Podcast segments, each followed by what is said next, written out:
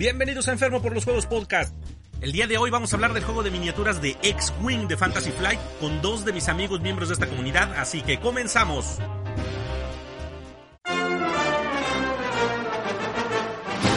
Hola, ¿qué tal? Soy el enfermo, tu ludópata de cuarentena, y bienvenido al episodio número 39 de Enfermo por los Juegos Podcast.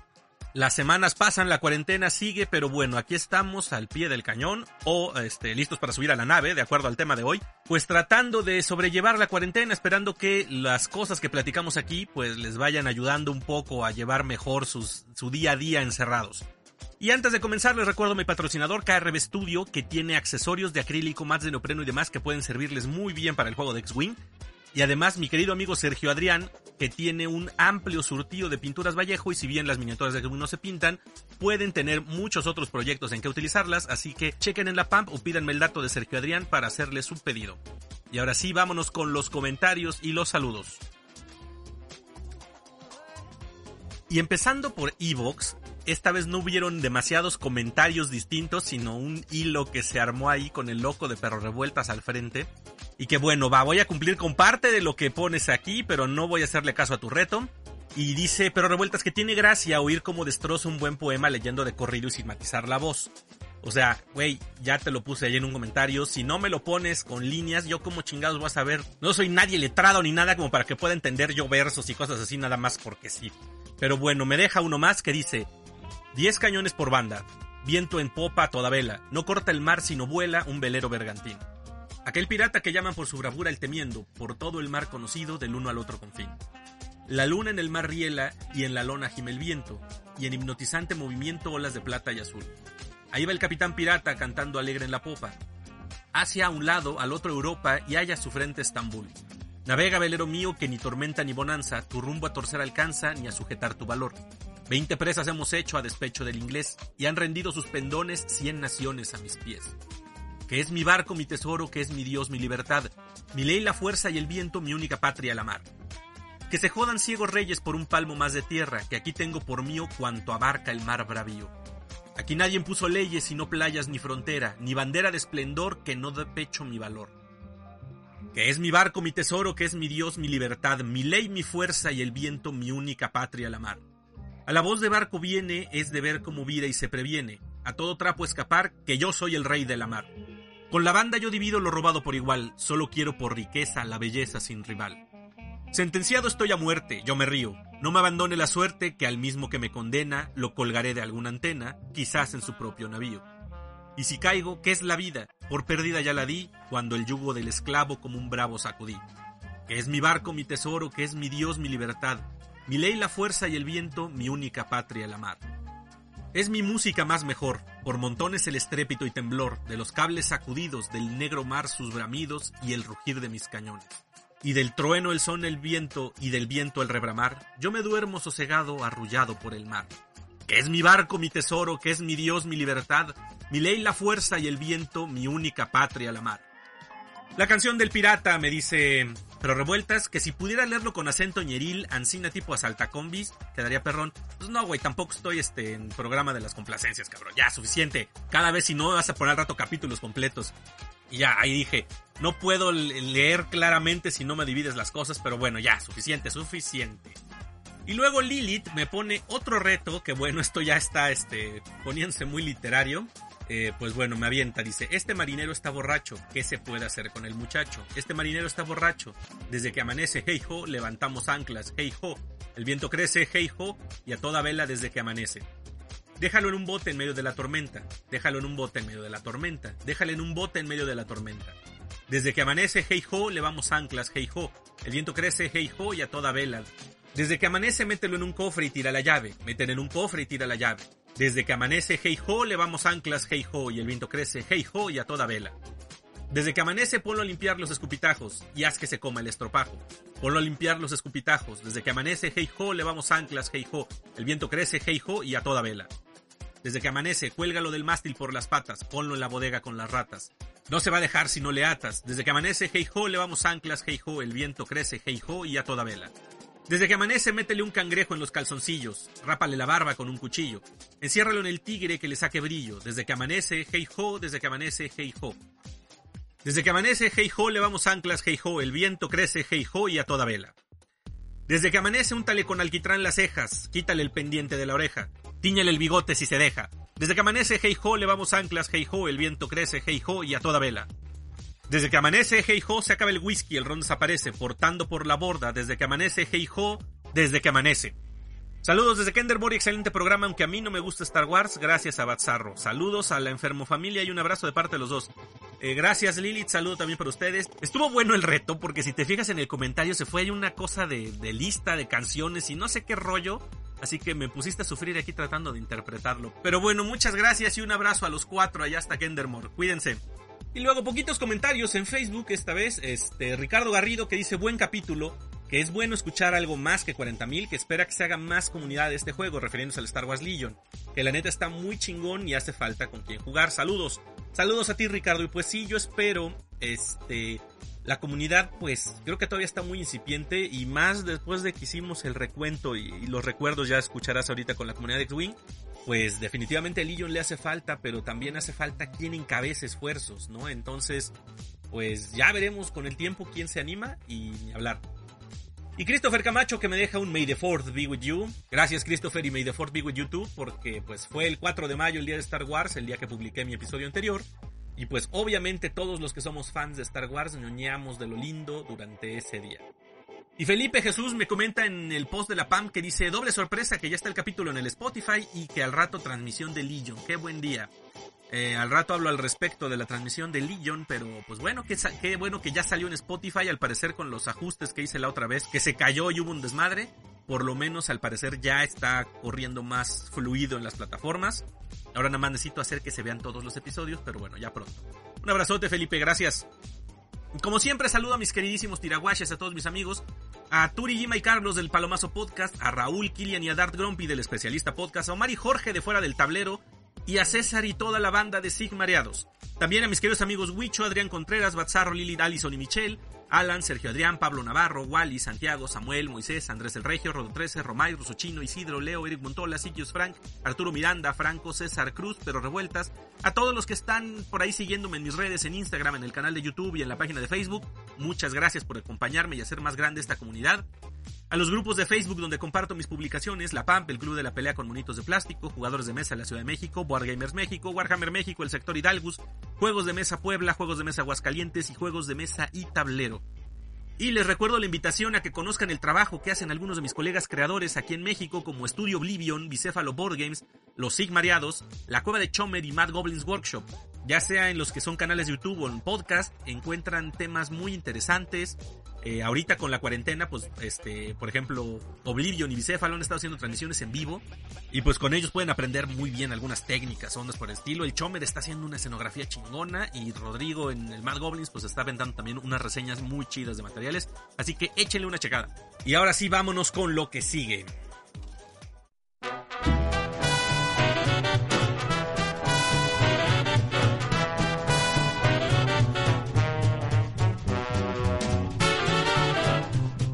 Y bueno, ¿qué hubo en la semana? Pues como prometí, estuve checando distintas fuentes de Wargames. Ya no solo vamos a hablar de Warhammer en esta sección.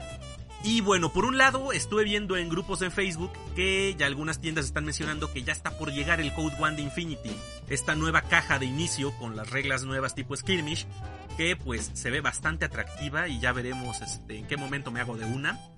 Y en la página de Corvus Belli, pues por, esto, por esta razón, están publicando unas guías introductorias para el juego donde pues explican más o menos de forma simple los distintos pasos y cómo va en general para que si alguien le está interesando el juego, si alguien le está llamando la atención, pues pueden entrar y checarlas, que además están disponibles ahí el, el PDF del reglamento, o sea, pueden checar ya todas las reglas del juego y demás, lo cual pues está muy práctico para irse adentrando y ya en cuanto tengas tu cajita con tus minis y tu escenografía y todo el rollo, pues puedas aventarte a jugar. Por otro lado, Firelock Games publicó también esta semana justamente una versión en solitario para Blood and Plunder. Justamente ahorita que he estado hablando del tema y que de hecho, bueno, les, les platico ahorita en un momento más, pero pero ya hay un conjunto de reglas que en realidad son tres paginitas nada más, es muy sencillo, no las he leído para ver cómo va, pero ya puedes bajar tu PDF para jugar en solitario Blood and Plunder, así que pues es una alternativa muy buena ahorita pensando en la cuarentena. Y en cuanto a Warhammer, en las notas Warhammeras, hoy salió algo muy interesante, que es un teaser, un videíto del siguiente evento, al parecer que va a haber, que se llama Regal Return, un regreso real. Y pues todo apunta a que es el regreso del Silent King, el, rey de los necrones, el cual pues en el trasfondo lleva perdido no sé cuántos miles de años. Así que si es esto, tal cual, el, regreso del Silent King, pues va a ser un, un, avance muy representativo para el trasfondo de Warhammer 40.000. Y pues obviamente esto debe ir de la mano con, con cambios para los necrones, con nuevas reglas, que pues muchos de los jugadores se quejan y con justa razón, pues que los tienen muy abandonados. Ya ven, mi amigo Fer aquí alguna vez dijo que, que les hace falta amor a sus necrones, ¿no? Entonces, pues esto promete mucho. El 23 de mayo dijeron que va a haber más información acerca de esto, así que pues ahí estaré pendiente y les platicaré qué hay. Y si quieren conocer más acerca del trasfondo de los necrones, les recomiendo que busquen la biblioteca de Tizca. Es un podcast que pueden encontrar en Evox, en Spotify, en todas las plataformas y también está como canal de YouTube pero bueno, en el YouTube nada más es el audio, las narraciones del podcast que ahí comparte. Pero los del trasfondo Necron están muy interesantes. Bueno, en general todo lo de la biblioteca de a mí me gusta mucho. Pero si quieren saber más para prepararse para este evento, pues bueno, échenle una, una, escuchada a los podcasts que hay en la biblioteca de Tisca sobre Necrones, muy interesantes. Y también este Games Workshop publicó más acerca de Light of Eltharion. Es el espíritu, el alma de un elfo, de un Luminet ahí en su armadura. Digo, no sé del trasfondo, pregúntenle a los inmareados. Pero el chiste es que la miniatura está bien perrona. Esto de que, es nada más una armadura, se ve, lo, resolvieron muy chido, ya lo mencioné la semana pasada. Y bueno, pues para los que están interesados en Sigmar, salieron ya ahí las reglas, este, sus habilidades, sus armas y la chingada. Entonces, pues, se ve interesante la miniatura, ¿no? Digo, yo ya voy a entrarle al Sigmar con mis Stormcast, no me interesan los Luminet, nunca me han llamado la atención los elfos, pero pues esta mini está bastante padre, así que ahí tienen su nota Warhammera. Y también les traigo un comunicado, invitación para los que les interese, jueguen Aristella.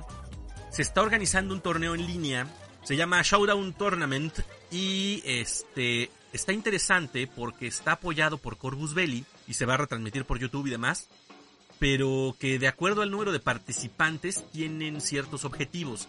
O sea, si juntaban 20 participantes, el premio iba a ser este 50 euros en, en, artículos, en productos de Corvus Belli. Para 40 se iba a ir a 75 euros el premio, 60, 70. Bueno, el chiste es que ahorita, con 81 participantes, el premio son 150 euros en productos de Corvus Belli y una carta de no con el skin de... Ay, no alcanzo a leer de quién. Bueno, la carta de no es una de las habilidades ahí en, en el juego, entonces pues está muy interesante los premios. Y si consiguen 90 participantes van a ser 165 euros, más la carta de no, más una entrevista en el podcast de Exatactics. O sea, bueno, está bastante interesante. Entonces, para todos los que estén interesados en el Aristella, pues contacten a la comunidad. Este, no me pasó Batzarro los, los datos, pero bueno, si me, si me buscan en, en, el Facebook, yo les, yo les conecto con la información. El cierre de inscripciones es el 16 de mayo. El 17 es en el sorteo de grupos y el 18 ya inicia el torneo. Entonces, pues ah, es por medio del TTS, el Tabletop Simulator. Así que si hay alguien ahí interesado en participar en el torneo, este, pregúnteme o seguramente en la comunidad de Aristella en México, ahí habrá más información. Pero bueno, pues está bastante atractivo y a ver si ya pronto les tengo aquí alguien de la comunidad de Aristella para que platiquemos más acerca de, no solo de este evento, ¿no? sino del juego en general que está bastante entretenido. Pero bueno, por todas mis miles de miniaturas y juegos en los que estoy, no he podido jugarlo en forma, así que ya platicaremos más adelante de esto con los miembros de la comunidad. Y por otro lado, en lo que yo he andado esta semana, bueno, de entrada anduve en broncas con mis transmisiones en línea y estoy muy... Yo me puse mal, me dice mi berrinche, me apené mucho porque dos veces no me salieron. Primero la de Legion, que mencionaba Felipe hace rato en los comentarios. Yo anuncié que el 4 de mayo iba a ser transmisión de Legion y nada más no se pudo. Se estuvo cayendo todo el tiempo, se pasmó, fue una joda. Y bueno, me aventé la partida, pero realmente no se veía nada. Este, después la noche de pintura del miércoles pasó lo mismo, se cayó todo, fue un cagadero y estaba yo ahí desesperado. Muchas gracias a todos los que me han apoyado y que me dicen, no, no te preocupes, enfermo, que la chingada, que pues, la tecnología y la madre. El miércoles ahí estuvieron este, acompañándome en el chat de la noche de pintura, este, César, Alan, este, Arturo y Lalo andaban por ahí. Y pues igual echándome porras y lo demás. Eh, ya encontré el problema. Eran algunas cuestiones de software en mi equipo. Y ya, ya hice algunas pruebas, ya está funcionando todo. Además, este, mi querido Alan de Bicéfalo me dio algunos tips ahí de alguna herramienta diferente a la que estaba yo usando. Y pues al parecer esto va a ayudar mucho para mejorar las transmisiones en vivo. Incluso voy a poder hacerlas simultáneas en YouTube y en Facebook. Así que pues gracias Alan por los tips y creo que esto se va a poner bastante divertido. Así que esperen ya esta semana. Eh, voy a repetir lo de Legion el lunes otra vez, pues para ver si sale, o sea, el día que esté saliendo este podcast. Y el miércoles a las 8, mi noche de pintura, como todas las semanas. Ahí si quieren caerle a cotorrear, a estar platicando un rato, es, resolver dudas con mis amigos este, pintores expertos ahí me acompañan y demás. Y de nuevo, pues gracias, porque también recibí varios comentarios ahí de apoyo, de que no te preocupes, este, varios que entraron por ahí, entonces pues gracias por las muestras de apoyo, gracias por comprender los problemas y espero que ahora sí ya todo salga muy fluidito y bien a partir de esta semana. Y también compartí en Facebook un multi-unboxing porque ya lo mencioné, este mes es mi cumpleaños y me voy a consentir sobre todo porque estoy encerrado, no voy a tener chance ni de ver a mi familia, ni de jugar con mis amigos, ni nada. Entonces, para quitarme un poco el berrinche, pues me estoy consintiendo con un montón de Blood and Plunder que me compré y gracias a mis queridos amigos de ahí de la Guardia del Pirata, Omar, que me hizo entrega del botín y bueno, me compré obviamente el reglamento porque no lo tenía todavía. La, únicamente había comprado un starter de facción pues para pintar los monos, pero no tenía las reglas, entonces ya me compré las reglas, las cartas de activación de los españoles, que se las gané a Guantola, por cierto, un saludo Eric. Y este, un barco, me compré un bergantín, está preciosa la cosa esta. Y algunas miniaturas, me compré varias unidades, entonces tengo bastante que pintar este mes. Bueno, tengo bastante que pintar durante toda la cuarentena. Pero a este mes, mayo, me voy a dedicar a Blood and Plunder únicamente para ver si a final de mes ya puedo hacer alguna transmisión jugando el juego con mis minis pintadas, con el barco armado. Tal vez el barco esté sin velas porque eh, no tengo tela para hacerlas, pero por lo menos que se vea ya ahí de fondo y pintado, va a estar muy chido. Y las miniaturas están preciosas y por eso lo mencionaba ahora con lo de las reglas en solitario. Pues está muy interesante porque voy a poder probar el sistema directamente sin tener que batallar mucho. Así que ahí estaré dándoles el informe de cómo va Blood and Plunder, es lo que estaré trabajando las noches de pintura. Gracias a la Guardia del Pirata. Y para los que estén interesados, también mi querido Eric Montola ya está manejando el producto, aunque creo que voló. Me da mucho gusto saber eso, que cada vez más gente se está animando con, la, con el juego de Blood and Plunder, porque la verdad está muy bonito, es muy amigable el sistema de juego, es muy interesante el tema. Y pues los barcos, por ejemplo, están chidísimos. Así que esperen más noticias acerca de Blood and Plunder a lo largo del mes. Que avance con mis miniaturas y a ver qué día ya puedo jugar. Y también el día de ayer, el sábado en la noche, los pamperos nos reunimos en nuestra reunión a tomar el tecito. Que así le decidimos poner Sergio Adrián y yo a nuestras pues son videoconferencias de pintura, o sea, nos reunimos todos los que quieran caerle, abrimos una sesión y compartimos el enlace para que todos los que estén en el grupo y le quieran entrar pues nos reunimos ahí nada más a cotorrear mientras pintamos. La verdad se pone muy divertido porque entre platicar anécdotas, estar cotorreando, de repente alguien que sale con una duda, sobre todo los nuevos, me da mucho gusto que hay gente nueva que se va incorporando, dicen, oigan, ¿cómo hago esto? ¿O qué me recomiendan comprar para tal o cual cosa? Este, ¿Cuál es la diferencia entre estas pinturas? Bla, bla, bla, bla, bla. No sé, ese tipo de cosas que es muy padre porque hay grandes expertos ahí, gente que tiene muchísimos años trabajando.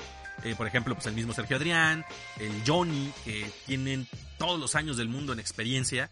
O Alan, que pues es bastante curtido como pintor. Entonces, del lado de los consejos y eso se pone muy interesante. Pero además les digo, pues el cotorreo está bastante chido. No me di cuenta, o sea, todos estábamos ahí tan entrados que de repente ya cuando volteamos a ver la hora, ya llevamos cuatro horas y media en la sesión Así que nos la pasamos muy, muy chido. Por lo cual los invito a los que estén en la PAMP, pues que se unan a las videoconferencias. Los que no estén en la PAMP, me acordaré la próxima ocasión, esta vez se me fue, compartirlo en mi página en Facebook para quien quiera caerle también y estar ahí en la reunión de pintura. Se pone bastante divertido, bastante ameno. A final de cuentas, por eso Sergio Adrián y yo le pusimos allí, porque somos como viejitas ahí reuniéndonos a tomar el té y a hacer nuestros bordados. Pues bueno, aquí estamos este, tomando el tecito y pintando nuestros monos, pero nos la pasamos bastante chido. Así que ahí, este, ahí les, les recuerdo la próxima invitación, lo estamos haciendo más o menos cada 15 días. Porque también entre todas las transmisiones y grabaciones que hago no me puedo desconectar tanto a la familia sin que me vayan a ahorcar en algún momento. Así que estén pendientes para la próxima sesión del, del tecito y pintura. Ahí les aviso.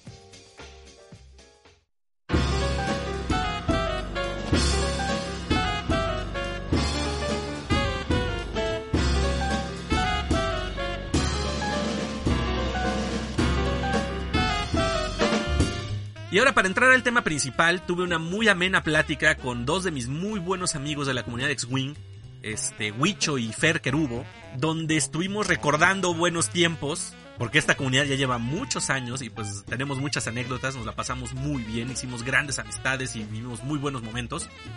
Y este, pues hablamos de cómo está la comunidad actualmente, de cómo está el juego, que yo ya les he comentado que me, me alejé por mis berrinches y porque no quise entrarle al 2.0, pero es interesante enterarnos de cómo la comunidad ha seguido, cómo el juego ha ido creciendo y mejorando. Y pues por eso, ¿quién mejor que ellos dos que estuvieron platicando conmigo? Porque además son de los que encabezan las actividades, los que organizan y demás. Así que bueno, los dejo con mi plática con Wicho y Fer y nos vemos al final para el cierre. All wings report in. Red 10 standing by. Red 7 standing by. Red 3 standing by. Red 6 standing by. Red 9 standing by. Red 2 standing by. Red 11 standing by. Red 5 standing by. Lock air spoils in attack position. Estoy muy muy contento de que a pesar de que estamos encerrados, puedo estar ahorita reunido virtualmente con dos de mis muy queridos amigos que conocí en los buenos y viejos tiempos de la comunidad X-Wing. Y estoy hablando de mi ya conocido Fer, ¿cómo estás? Hola José Miguel, ¿cómo estás? Qué gusto estar de nuevo aquí en tu programa. Siempre Gracias por la invitación. tenerte aquí. Y además un invitado por primera vez aquí, pero que ya hemos platicado de, de las cartas que luego he enviado y todo, que también es un verdadero placer. Mi queridísimo Huicho, ¿cómo has estado, viejo? Muy bien, enfermo, ¿cómo te va? Con un gusto de, de, de por fin poder estar aquí en, en, tu, en, tu, en tu programa. No, pues la verdad para mí es una maravilla.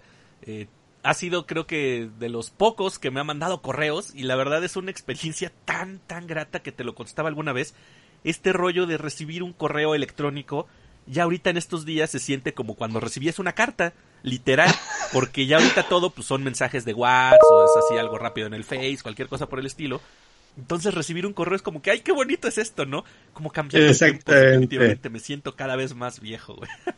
Sí, Sí, Ah, acabas de sonar y yo bien como, viejo con eso. Soy Exacto, y yo como buen viejo sí te puedo decir que para mí es mucho más fácil sentarme a escribir un correo electrónico que estar entrando a Facebook, a Instagram, a donde sea, a poner nada más un mensaje. Me gusta, me gusta mucho también mandar correos en lugar de dejar mensajes ahí volados en cualquier lado. Sí, definitivamente son sensaciones raras, pero pues tienen razón, Fer, ya estamos viejos, güey, aunque, aunque tú no lo aparentes, güey. De hecho, justo ahora, fíjate, como anécdota curiosa, eh, estuve apoyando a mi- en la familia de mi escuela porque se fue el maestro de dibujo constructivo, entonces yo estuve apoyando para cerrar semestre eh, dando clases, aunque no lo puedan creer. Y ahorita con esto de las clases digitales, llegábamos a la conclusión de que los chavos o las generaciones nuevas podríamos creer que traen el chip integrado y no es cierto. Son nativos de redes sociales porque se la viven ahí, pero puta, vieras qué trabajo les cuesta meterse a la plataforma para hacer las tareas en línea, seguir instrucciones escritas y todo esto. Entonces sí, sí fue un poquito revelador esa parte también. No, chavo, Entonces no es- estamos tan viejos como ustedes podrían creer. No, no es que no estemos nosotros viejos, la verdad yo tengo que asumirme como viejo, pero los chavos, tienes mucha razón, ese, ese rollo de que es que traen el chip, yo ya lo había notado desde antes, con mi hermano, imagínate, ustedes conocen a Jerónimo, el que tiene ahorita, madre, ya se me olvidó qué edad tiene, veintitantos años, le cuestan algunas cosas de tecnología, le costaban mucho y aunque sabe usar la computadora, le decía, haz esto y esto, y decía, ¿cómo se hace? Y decías tú, oye, traes el chip. Y ahorita lo veo con mi hija en las, en las clases igual. Papá, no sé cómo hacer esto. Y digo, llevas desde la primaria clases de computación y no sabes esto. Y no, no, no, no, no, es, son mitos definitivamente. Claro. Pero bueno, nos estamos desviando, siempre me pongo a alucinar. El chiste es que eh, están, lo, invité a, a Huicho y a Fer, porque como ya escucharon y lo hemos estado platicando en, en los videos y demás, estoy buscando acercar a otras comunidades, otros wargames, para que la gente conozca, sepa qué se está jugando aquí en México y, bueno, y que también qué oferta hay. Y que no todo es Warhammer 40.000, que a pesar de que es el juego en el que más estoy metido, eh, pues quiero que la gente sepa de otras cosas, porque lo, piden, ¿no? Así de que, ah, ya mucho Warhammer, ¿no, güey? Este, ¿qué otras cosas hay? Pues bueno, entonces vamos a platicar hoy de X-Wing, y es una lástima que mi, nuestro amigo Andrés no pudo estar porque no, no se eh, conjuntaron las estrellas, pero ya lo he mencionado yo en varias ocasiones, la comunidad X-Wing en la que yo estuve metido, que ya no me acuerdo ni hace... Al otra vez sacábamos cuentas de hace cuántos años empezábamos, pero... Pero fue un... Fue un... Mi entrada a los Wargames, definitivamente, porque de ahí brinqué a esto y todo. Pero fue una temporada para mí padrísima porque conocí a grandes amigos como ustedes, muchos otros con los que ahorita juego Hammer, otros que pues, simplemente ya son conocidos, pero que, que tengo recuerdos muy entrañables. ¿Hace cuánto comenzamos, Fer? ¿Cuándo, ¿cuándo fue el torneo del, del Goblins Market, güey, donde jugamos por primera vez? Pues mira, si le crees a Facebook, me, hace poquito me salió un recordatorio de, de la foto que subí de ese torneo y decía que era hace como seis años, creo. ¿Madres tanto? Sí, Joder. Y tú, Wicho, ¿tú, estaba, ¿tú entraste después o tú estabas desde antes? Porque si mal no recuerdo, la comunidad empezó en el Duende y eso pues Sí. fue antes, ¿no? ¿Tú estás desde entonces? Yo estoy desde el Duende. Yo empecé a jugar, sí, me parece también igual en 2014 fue cuando yo empecé a jugar en X-Wing. Y empecé a jugar en el Duende justamente con, con este Andrés, con, con Andrés allá en el Duende fue donde, donde empecé, donde empecé a jugar con, con este Javier, con Edgar, Edgar. Ah, con Edgar, claro. Igual ahí con Eric del Duende, que también Eric siempre estuvo súper dispuesto a cedernos el espacio para poder jugar ahí con, con en, en, en sus mesas. No, y creo que a la fecha sigue muy dispuesto a que si vuelve a abrir mesas y eso, o sea, no- nos va a ayudar con el espacio y todo esto. Estaba, de hecho, la última vez que hablé con él me estaba comentando que estaba viendo cómo traer otra vez producto y eso. Pero para variar, este, las malas decisiones de Fantasy Flight eligiendo distribuidores complican un poquito todo. Sí, ese es un desmadre que lo platica. Ahorita entraremos en el tema, que a final de cuentas eso tuvo algunas repercusiones, pero qué bonitos tiempos, la verdad, sí, el Duende fue el... Pues creo que durante un tiempo fue la única tienda donde jugamos, ¿no? Y durante un buen rato. Porque no me acuerdo que alguien más moviera el juego. Y ahí pues se hicieron muchos torneos, estaban las ligas, estaba muy activa la, la comunidad. Se hicieron varios, pues incluso cuántos, dos nacionales ahí. Sí, creo que tres, de hecho. Tres me parece, sí. Los tres primeros, de hecho. Sí, es que fue realmente una temporada, para mí fue la época dorada, porque, insisto, llegamos a ser, no sé, si mal no me recuerdo, no, los nacionales fueron como 30 personas. 42 No. en realidad. Eso fue el Creo máximo que, allí. creo que en el que creo que en el que más llegamos a ser 40, ¿no, Fer? Creo que llegamos Sí. a ser 40, 42, una cosa así. El último que hicimos ahí fue de los más grandes, que fue donde pusimos hasta lo del bote de groserías y eso Oh, para Tavo. hijo, es que eso fue genial. Y este, sí, en ese sí fuimos como 40, 42 por ahí. Cierto, cierto. Y es Sí. que bueno, para que la, la gente ubique y los que, los que lleguen a, a recordar esto y estuvieron ahí se van a, van a tener buenas memorias. Había un, un miembro de la comunidad, el, el querido Tavo, si algún día escuchas esto te mando un fuerte abrazo viejo, que, que pues era un joven de, ¿cómo digamos? De lenguaje florido, era un pinche majadero. Y, Dilo como era, un de los borracho. aquí- nin- ninguno aquí somos este princesas, ¿no? Pero, pues vaya, yo conozco cargadores de, de la central de abastos que, que dirían, ay, güey, ¿qué le pasa a este, no? Con, con, con como hablaba el Tavo. Y entonces, pues como estábamos en público y todo, fue un día así como que, Tavo, ya, contrólate, cabrón. Ah. Y se decidió poner un frasco de groserías y por cada, este, por cada vulgaridad así escandalosa que dijera, pues había que ir a poner dinero en el frasco, ¿no? Si había que ponerle 5 pesos, si no me falla. Sí, cinco pesos. Cinco o diez, no me acuerdo. Pero el chiste es que de repente esa tradición ya fue tan divertida que, que no me acuerdo si fui yo o Franco o alguien con el que estaba jugando, que le empezó a ir mal.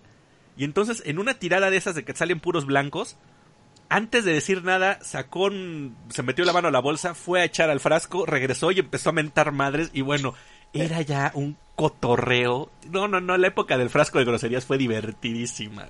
De hecho, creo que el momento más memorable en ese, durante ese evento fue cuando de repente todos así medio en su onda y nada más se oye que alguna chava, no me acuerdo si fue Diana o fue otra chica que fue esa vez, grita de repente, creo. ¡Pásenme el frasco! no manches la carcajada generalizada. Ah, fue un momento muy padre, la verdad. No, es que, Sí. es que insisto, o sea, esa época para mí la recuerdo con muchísimo cariño por ese tipo de cosas, ¿no? Porque fueron muchas amistades las que se forjaron ahí y fue un ambiente, digo, en, en su gran, gran mayoría, muy sano. Mm, Recuerdo yo a lo mejor un caso donde alguien se molestara con, sobre todo con jugadores que de repente llegaban externos, o algún otro desencuentro de repente así de que alguien se desesperaba en una partida, pero realmente contadísimas, ¿no? Sí, la verdad tendían a ser las menos. En general era una época donde todos nos llevábamos muy bien y esto, sí había uno que otro jugador medio especialito y sobre todo de los que no jugaban, o sea, no eran muy cercanos y jugaban de repente y se aparecen en algún torneo. Sí, fíjate que yo también, yo, yo, yo sí puedo asegurar eso, tanto de ese tiempo como de ahora. El juego es excelente, el juego es un gran juego, pero el 60% de lo que hace este juego excelente es la, ju- es la gente que lo juega. Incluso el ambiente internacional es buenísimo, ahorita llegaremos a eso. Eh, la interacción que hemos llegado a tener con la comunidad latinoamericana, con la comunidad estadounidense cuando vamos a jugar algún evento, Wicho, tú, tú también has sido, no me vas a dejar mentir. No, Siempre hemos sido muy bien recibidos, a contrario de lo que nos podríamos quedar con la idea del- de los americanos por Trump y todo esto. Creo que eh, en términos generales nunca hemos sido ni mal recibidos, ni nos han tratado eh, mal, ni, ni hemos sido víctimas de algún tipo de burla o acoso por ser mexas, ni nada así. Entonces, creo que en términos generales la comunidad es maravillosa. sí. Sí, yo, y yo, yo la verdad sí secundo lo que dice Fer, tanto aquí como internacionalmente. Es la, la gente que juega X-Wing es incluso Armada, que igual no es el tema de hoy, pero incluso Armada, la gente que juega estos juegos es bien alivianada, eh, siempre está pendiente de, de preguntar cómo estás, de hacerte plática, de interesarte por cómo, cómo se vive el juego en otros lugares. Y eso hace que, que la experiencia de ju- jugarlo ya es increíble y la experiencia de jugar con esa gente lo hace todavía más. Sí, definitivamente. Sí, y es que yo no sé si era un atributo del, del juego en sí mismo o qué, pero precisamente eso que mencionan, ¿no? Yo me acuerdo que en muchas partidas, pues podíamos estar eh, concentrados en el juego, pensando tus acciones y todo, pero también podías llevar charla, o sea, y había cotorreo, había plática del cómo has estado, o estar, digo, echando relajo y todo, y el juego se prestaba. A mí me sacó mucho de onda, justamente en esa época cuando jugaba X-Wing. eh, compré el Star Realms, una vez alguien ahí me recomendó el juego, compré, me gustó. Y como hubo un torneo precisamente ahí en el Duende, dije, ay, pues me voy a meter al torneo de Star Realms.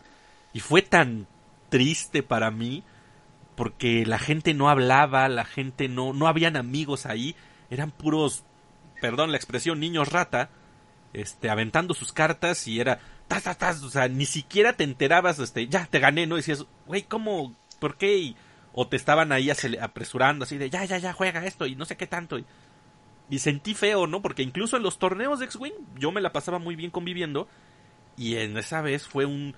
¿Qué pedo? ¿Dónde están los amigos, no? ¿Por qué no son divertidos como en, como en mi comunidad? Pero pues sí, efectivamente, insisto, no sé si es por la forma de los juegos, porque somos fans de Star Wars y entre todos nos, este, nos reconocemos, eh, quién sabe, ¿no? Yo siento que es Yo una mezcla de factores. O sea, es un poquito de eso, pero también es mucho de... La mayoría de los que jugamos X-Wing llevamos muchos años jugando juegos de mesa y juegos de miniaturas. Entonces, es un- desde mi perspectiva, creo que es una comunidad que empezó a cuajar de jugadores que se salieron de otro juego por varias razones, ya fuera Magic, eh, Warhammer, eh, Fantasy, cuando se murió, yo qué sé. Mucho influenciado porque el tema Star Wars nos atrae, pero también mucho influenciado por buscar un juego diferente. Entonces, creo que mucho de lo que ahuyenta ciertas partes de los jugadores, o sobre todo jugadores nuevos en ciertas comunidades, es el ambiente. Entonces, por ejemplo, todo el mundo sabemos que Magic tiende a ser un poquito difícil en ese aspecto, sobre todo el juego competitivo, ¿no? Entonces, eh, creo que la gente se ha esforzado por evitar exactamente eso y que el ambiente competitivo sea un poquito más eh, welcoming a jugadores nuevos y a jugadores de otras comunidades o de otros países. Sí, sí, me parece igual. Yo, por ejemplo, puedo hablar desde mi perspectiva. X-Wing para mí, por ejemplo, es el apenas el fue el segundo juego de miniaturas que en el que en el que participé. Pero X-Men tiene, tiene esa, esa parte de, un, obviamente el, factor de Star Wars que, que, nos, que nos une a, a, a muchos. Finalmente que, que, puedes llevar este tus naves favoritas, jugar con ellas y moverlas y entonces te vas te vas haciendo te vas in, in, in, y ahora sí que metiendo en el juego en la emoción de los disparos, de evadir, todo eso, y eso le da un, un, un rush de adrenalina que, que, es, que es muy, muy particular, que finalmente te permite compartir esos momentos de, de, tensión, emoción con la persona que lo estás jugando, y si la otra persona es igual de receptiva que tú, pues da para una experiencia de juego maravillosa. Sí, que yo eso, creo que eso era chidísimo, perdón, dale. Eh, ahorita, sumando un poquito a lo que dice Wicho, creo que esa parte inmersiva que tiene el juego es muy padre, sobre todo porque las batallas espaciales es algo que sí se explora de alguna manera en las películas, pero como que no se le da tanto foco a veces, ¿no? Digo, tenemos casos como la batalla por Endor, que es una batalla bastante, bastante dinámica desde mi perspectiva. Pero aquí puedes como revivir esa sensación, ¿no? O sea, uh -huh. es un grupo de casas que está peleando contra otros casas. Entonces, eh, es una mezcla entre esa sensación medio Top Gun, eh, Robotech para los que lo llegaron a ver. Uf. Y este, ay, qué viejo. Sí, claro. Este, y, y, pues estos dogfights eh, con naves espaciales que, que ya vimos en las películas, pero que aquí los puedes hacer un poquito más propios de alguna forma, es fenomenal. Sí, es que eso justamente es algo que, que la verdad hasta ahorita no he encontrado en otro lado. El dinamismo del X-Wing era algo maravilloso para mí, porque tienen mucha razón. Se sentía la adrenalina, ¿no? La, emoción de que, a ver a dónde se va a mover este güey, híjole, ya quedaste en la piedra y ahora sí te voy a disparar, y chin, te defendió, bla, bla, bla. O sea, era bastante dinámico, y en todos los wargames que he probado hasta ahorita, eh, vaya, no he jugado ningún otro de, de Dogfight propiamente, pero no me he encontrado uno con ese dinamismo. No quiero decir que los demás sean malos, tienen otras propiedades, pero el X-Wing para mí era muy fluido en ese aspecto. Es que las reglas en realidad son muy sencillas. Sí. O sea, las sí, reglas sí, básicas es, es, son muy sencillas. Muy simple. Dominar ya todas las interacciones y eso es donde empieza la complejidad.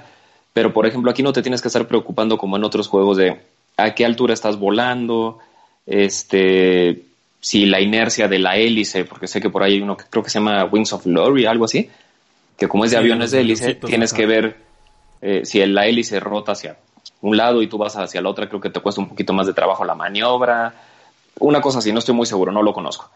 Pero X-Wing no tiene ese tipo de, de, detalles que lo vuelven lento y complejo. Sí, justamente. Exactamente, justamente. Pero bueno, antes de entrar al, a lo nuevo y a lo bueno ahorita, cer cerrando el cajón de los recuerdos, eh, bueno, no, ¿por qué no? Todavía de seguirle. Yo me acuerdo que en esa época de, de la comunidad dorada, tuvimos muchísimos eventos. Ya no solamente, o sea, y eso se debe mucho a Tifer y Andrés, por ejemplo, que en ese tiempo fueron de los muy, muy movidos.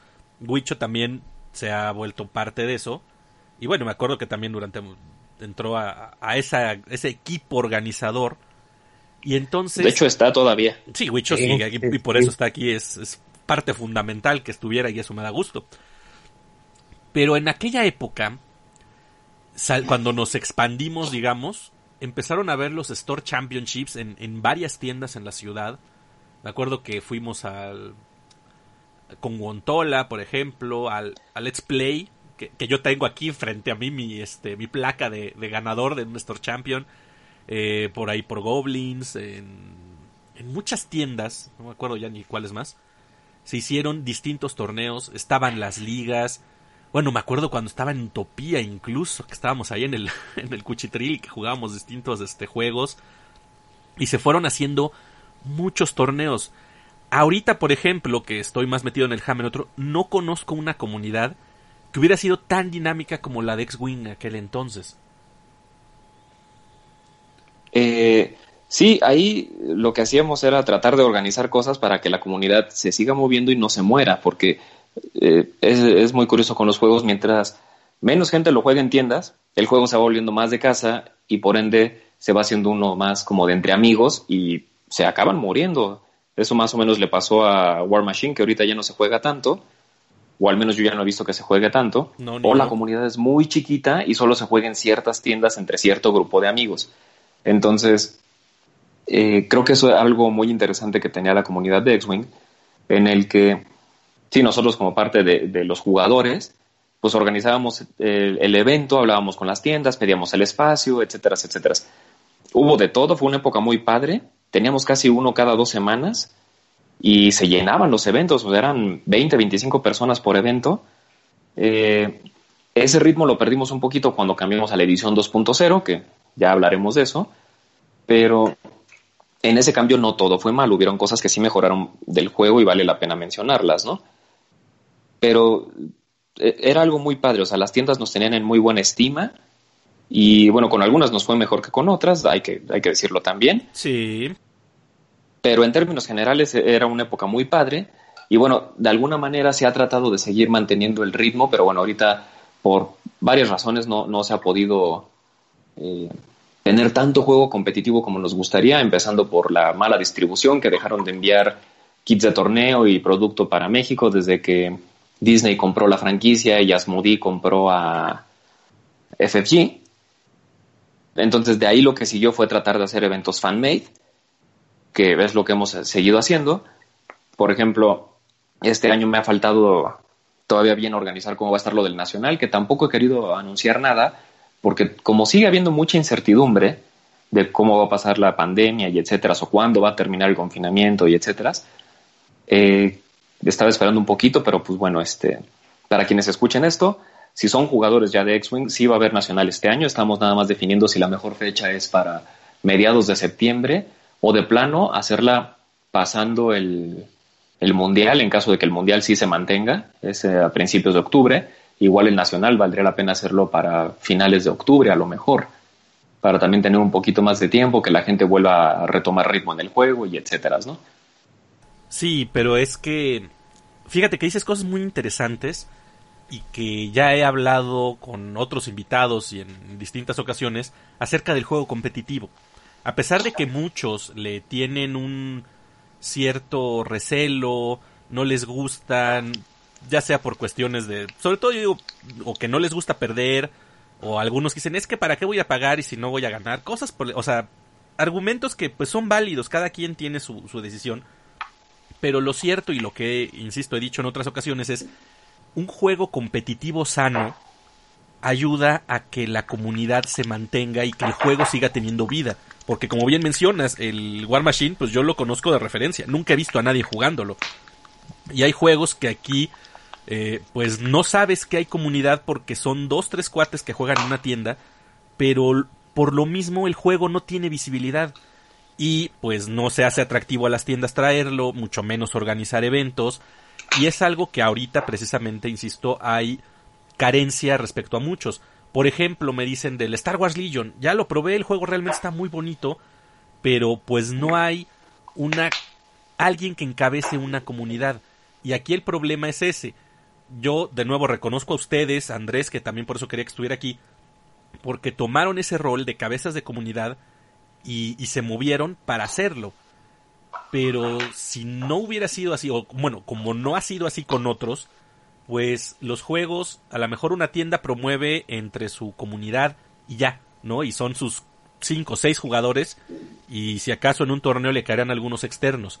Pero está faltando mucho eso y pues es como que una invitación a las tiendas, a alguien que se ponga la- las pilas, que las comunidades para que crezcan, pues no puede ser una comunidad local. Tienen que pensar en grande, tienen que pensar en precisamente una comunidad, no un grupo de jugadores, para que los juegos realmente se muevan. Digo, y eso es en el interés, yo creo que de todos. Los jugadores, este, pa- para que tengan espacios, para que tengan otras personas con las que jugar, y las tiendas, pues para que se mueva el producto, ¿no? Pero si cada quien jala por su lado, ese es el problema. Y creo que precisamente fue el gran éxito que tuvo la comunidad de X-Wing en esa época, de que era movida por jugadores y que los mismos jugadores fueron o fuimos los que la mantuvimos viva durante mucho tiempo y, y que fue algo tan, tan padre y que por fortuna pues sigue, ¿no? Y creo que sigue siendo una comunidad bastante activa. Sí, fíjate que, en- que con respecto a ese tema de- del, juego competitivo, yo igual también te, te- lo puedo decir desde, desde, desde mi punto de vista, de- desde mi perspectiva, desde mi caso muy particular. Finalmente también hay veces que uno como jugador, pues, el juego te puede llamar mucho la atención, pero hay veces, hay veces que tienes el tiempo muy limitado para poder invertirle. Entonces, por ejemplo, para mí el juego competitivo, eh, y creo que también es, por ejemplo, tu caso, más allá de ir y ir a ganar, es ir a jugar. Finalmente, para mí siempre fue, va a haber torneo, entonces es el chance que tengo para dedicar un día para jugar ese día el juego que me gusta. Vaya bien, me vaya mal, eso ya, bueno, eh, finalmente al principio puedes dejarlo en un segundo término. Digo, a, a medida que, que va pasando el tiempo, pues igual lo que uno espera es ir mejorando y entonces no ir a que no ir a jugar y que las y que todos los juegos los pierdas, porque finalmente también eso te hace perder un poquito de interés. Digo, siempre siempre siempre será divertido divertido jugar, pero también es divertido ganar. Entonces, no no no no es nada más por ese lado. Pero finalmente cuando uno tiene limitado el tiempo, son oportunidades perfectas para poder ir y aprovechar eh, y aprovechar el, el- el juego. Ahora, por en, en- de, también de, de lo que comentas, en ese tiempo la comunidad de X-Wing se movió como un bloque, que eso fue algo que, que- que fue muy positivo que, lográramos. Las tiendas ponían el espacio, como dice Fer, las tiendas ponían el espacio, nosotros poníamos, prácticamente las tiendas ponían el espacio, nosotros poníamos a la gente. Y entonces organizábamos el evento, el evento se llevaba a cabo y todo el mundo se divertía. Que eso fue también una de las cosas que, que dieron mucho, mucho éxito a, a ese tiempo para el juego. Sí, exacto. aquí algo que, que fue importante y que en su momento mi idea era esa, era no depender de una tienda como tal. ¿Por qué? Porque ya me había pasado que cuando jugaba yo Warhammer, pues dependíamos de la tienda que nos recibía, ¿no? Que permanecerá innombrada para que no digan que uno le tira a nadie.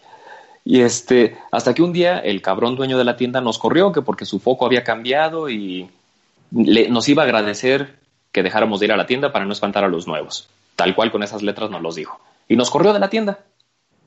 Entonces, se nos murió el juego. Entonces, de jugar cada jueves y sábado, pasamos a no tener dónde jugar a menos que fuera casero. Entonces, cuando empecé a jugar X-Wing, no quería que me pasara algo similar. Entonces, mi idea original era no depender de ninguna tienda. Y por eso íbamos a todas las tiendas, pero ahora sí que, digamos, no pertenecíamos a ninguna como tal en el sentido estricto. Exacto. Y creo que eso a la larga funcionó muy bien, porque en realidad las tiendas nos veían como la comunidad de jugadores que ahora vinieron aquí, la siguiente semana tienen torneo allá, pero yo ya sé que cuando yo arme algo todos vienen. Entonces, es algo que creo que fue muy positivo, nos abrió muchas puertas y en lo personal me gustaría mantener, ¿no? O sea, no es que estés peleado con nadie aquí, al contrario, mientras más tiendas tengan el producto significa que hay más difusión, significa que a lo mejor hay jugadores nuevos y eh, eso es benéfico para todos, o sea, para el hobby, para el juego, para la comunidad.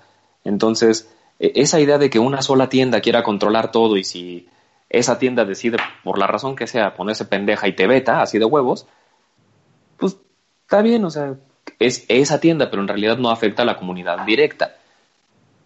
Exacto, y ese es, y tienes toda la razón, o sea, y, y vaya, no, no hay que mencionar, como decías, a casos, porque pues tampoco se trata de eso, pero sí es como para que se pongan las pilas y los que lleguen a escuchar esto, pues, pues lo, vean cómo, cómo poder atender algo así, si es que realmente quieren que las comunidades crezcan, porque es, es para, para beneficio, insisto, como mencionas, de todos, es es, es un punto, es un balance que yo creo que pues no es fácil conseguir porque requiere mucho trabajo, esfuerzo por parte de la comunidad y de, de todos los, los que participen, tiendas y demás.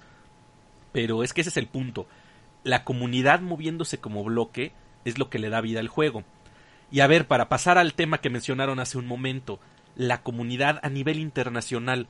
Ustedes han participado en, en eventos en todo el mundo. Bueno, y no solo ustedes, han habido otros eh, otros miembros de la comunidad que han ido con ustedes a eventos. ¿A dónde se han ido? ¿Qué, en, en su trayectoria de vuelo, en su Tour of Duty, qué lugares han visitado? ¿Qué eventos han participado? Venga, mi Wicho, vas. Bueno, yo, yo nada más he salido dos veces de, de, de aquí de México. Una vez fue a San Diego, al, al System Open en San Diego, que fue en 2017, si mal no recuerdo, Fer. Sí, y, 17.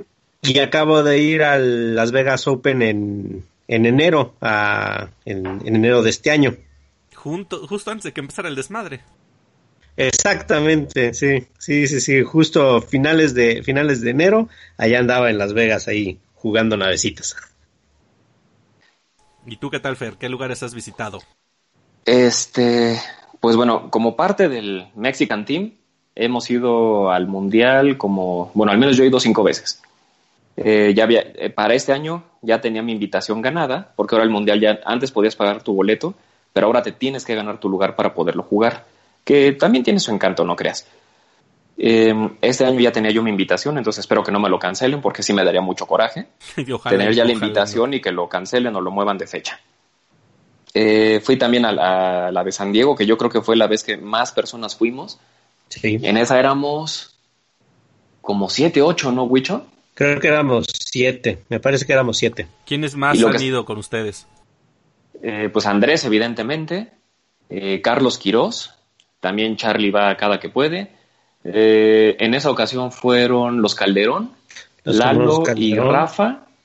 No me acuerdo si fueron los tres o nada más fueron dos, Wicho. ¿Tú te acuerdas? No, fueron los tres, fueron Lalo, Ah. Rafa y Carlos. También esa vez estuvo Julián y también estuvo Charles. Charles, Sí, eh, Charles Le- el- Le- Le- es- Ajá.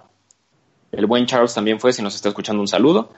claro. Y ahora, eh, alguien que también no falla en los eventos internacionales es nuestro miembro honorario, Alejandro Esparano. Él viaja mucho, es de Argentina y está, es miembro honorario del Mexican Team y va con nosotros a todos lados, ¿no? E incluso a veces él se va solo eh, a ciertos eventos. Eh, yo solo llegué a ir a un Store Championship en Chicago. Ese lo alcancé, lo acabé ganando, lo cual fue maravilloso. Eh, hemos ido también a bastantes System Opens. Fuimos el año pasado a Atlanta, fuimos hace dos años a alguno en Texas. Hace cuatro fui a otro en Texas. Este, pues, varios, pues, o sea, sí, sí somos muy activos en ese sentido. Somos un grupo de, de cinco o seis jugadores que nos gusta viajar a eventos a Estados Unidos y esperemos que pues alguien más se anime, ¿no? De los nuevos sobre todo. Hay gente que sé que quiere ir, por ejemplo, Gil todos los años dice, ay, a ver si el que sigue sí me animo, a ver si me animo, a ver si me animo. Entonces, este, ojalá un día de estos sí se anime y se le haga. Y Wicho no me va a dejar mentir, ir al Mundial es una experiencia única, la verdad. O sea, eh, el tipo de evento, el tipo de personas que te topas, el nivel de juego que estás viendo, los eventos alternos, todo la verdad es una experiencia tan, pero tan, tan padre que la verdad vale la pena vivirla. Sí, a ver, cuéntenos para, para todos los que no hemos tenido el chance de, de darnos este, la vuelta a un evento así, ¿qué hay? ¿Qué, ¿Cómo se vive? ¿Qué es lo que encuentra la gente ahí? ¿Cuál es la experiencia de uno de estos torneos internacionales? Pues mira, yo te puedo, yo te puedo decir de mi experiencia ahora. Eh, eh, la vez de la vez de San Diego fue fue increíble porque como como dice Fer, finalmente fuimos un grupo, fuimos el, grupo más, numeroso de, de mexicanos en un evento internacional y, es una es una sensación es un nervio que te da. Ahora sí que finalmente para terminar de redondear la idea que tenía hace rato de lo del juego competitivo, también la ventaja del juego competitivo es poderte probar, poder probar lo que tú juegas contra gente diferente, contra listas diferentes, contra ejércitos diferentes y tratar de resolver en ese momento cómo, cómo poder sacar adelante un juego. Y eso fue parte de lo que me gustó mucho de, de la primera vez que fui yo a Estados Unidos es, es, es, ese momento, ese, ese nervio que te da de, híjole, cómo mira ir, mira ir bien, mira ir mal, uh, que te paras en una mesa y ves a tu oponente y dices, ay, no puede ser, esto, esto cómo funciona, esto qué, esto qué hace. Y, o, o que ves tu primer y, juego y dices, la pinche lista que no me quería topar de inicio y del otro lado de la mesa es, me lleva. Exactamente, ¿por qué estoy, estoy, por qué estoy, por qué? Pero no, es, es esa sensación de, de, de conocer gente nueva, formas de jugar completamente distintas a las que estás acostumbrado, mm, es, es, es, es bien padre, es, es bien padre poder ver la, la gente que, la gente cómo lo juega, cómo lo vive, las ideas que tiene. De repente hay gente que, por ejemplo, esa vez de, esa vez de San Diego sí me llamó mucho la atención porque mi primer juego fue contra un chavo que me dice, no, yo armé esta lista hoy en la mañana y a ver qué, a ver qué tal me va. Oye, no puede ser. Oye, yo para venir aquí estuve tratando de entrenar como tres meses y tú me dices que llegaste con lo primero que te encontré esta mañana. Sí, pues sí, pues es que yo vine así, pues es que vivo por acá, entonces hoy vine aquí y, y me puse y, y, quise jugar. Ah, pues órale, qué padre. Pues, y igual, igual te, te, de repente saca mucho de onda porque tú lo tomas de una forma muy seria y te encuentras gente que lo toma bien relax, o tú de repente llegas, por ejemplo, ahora en Las Vegas, así me pasó, por ejemplo, con X-Wing, yo la verdad es que según yo iba bien relax para, para jugar eso porque, porque me, lo que me importaba más de Las Vegas era ir a jugar Armada, llegué a jugar X-Wing y dije, no, pues yo hoy vengo relax. Oye, ¿y tú qué? No, yo vengo relax. Oye, ¿no te importa si ganas o pierdes? No, porque pues hoy vengo relax. Pero pues ya cuando empecé a jugar dije, oye, no, sí, sí, creo que sí me importa ganar. Creo que sí, creo que sí quiero jugar en serio. Relax nada, quiero ganar. Exactamente. Y nada, sí, es, es, un incre es una experiencia increíble, la verdad. Y, Incluso, y te encuentras... Eh, por ejemplo, sí, para mí algo, algo que ha sido bien, bien, bien emocionante de, de las veces que he ido a jugar esta, en Estados Unidos es, es que veo muchísimas mujeres jugándolo. Aquí de repente en México es, es más complicado ver, ver mujeres jugando, jugando este tipo de juegos. De repente, pues sí, son, ahora sí que son los garbanzos de a los que, los que te encuentras aquí en México. Y no, de repente allá en Estados Unidos sí ves muchísimas más mujeres jugándolo. Y las veces que he jugado con mujeres, ya sea X-Wing o Armada, han sido en Estados Unidos. Y hay mujeres que juegan también bien perros, o sea, también le entran bien duro al competitivo. La esposa de este Marcel Manzano juega bien, pero bien cabrón. Pregúntale a Andrés. Ya Exacto. se lo andaban algueando. sí, ese es, ese es un fenómeno interesante, ¿eh? O sea, realmente, digo, yo aquí en la Comunidad de México sí conocí este... Por, tocó ver por lo menos tres, cuatro veces mujeres jugando. Digo, la que más me acuerdo, Monse, que, que llegué a jugar contra ella un par de veces. Un saludo si, si alguna vez nos escuchas. Pero eso es algo también interesante, ¿no? Que el juego tiene esa versatilidad, digamos. Y, no es por decir que hay las, las, mujeres no saben jugar o cosas así. No, no, no, sino que simplemente pues no conozco muchas que les llamen la atención los wargames. Y en este caso con X-Wing sí se ha dado, ¿no? Lo cual es bastante curioso y, pues habla bien del juego, ¿no? Ahora, un tema que este, algo que yo he platicado y para dar pie a hablar de la nueva edición. En aquel entonces, para cuando yo me salí de X-Wing, el juego estaba, mmm, desde mi punto de vista, de alguna forma estancado, porque ya me he quejado varias veces, ¿no? Llegó un punto donde salían naves nuevas, los, las waves que salían, traían, este, obviamente traían navecitas muy interesantes y todo, pero generalmente venía una nave con un combo que, y bueno, y casi todas eran de la wave nueva, ¿no? Dos o tres naves que las podías combinar en una lista perrísima que, que ganaba sola. Y me pasó que en, un, en el último torneo en el que estuve me enfrenté tres veces contra la misma lista, lo cual fue un verdadero fastidio, porque era eso, la, combinación ganadora pero que aparte a mí lo que me encabronaba mucho y, y, varios de mis de los jugadores les pasaba igual es que era, ok, tienes que comprar la nave 1 y 2, pero además para hacer ese combo marrano necesitas tener tres upgrades que venían en otra nave, entonces te tenías que comprar las dos naves del combo marrano y otras tres naves de otra facción que muy seguro no ibas a utilizar para este poder tener el combo ganador. Y entonces era pues estar acumulando naves y que bueno, yo soy acumulador y coleccionista, este no tengo broncas, pero de repente sí era chocante decir, "Oye, yo juego Imperio y me estás diciendo que para poder rifar con Imperio tengo que este comprar a huevo el Wing y comprar no sé qué cosa."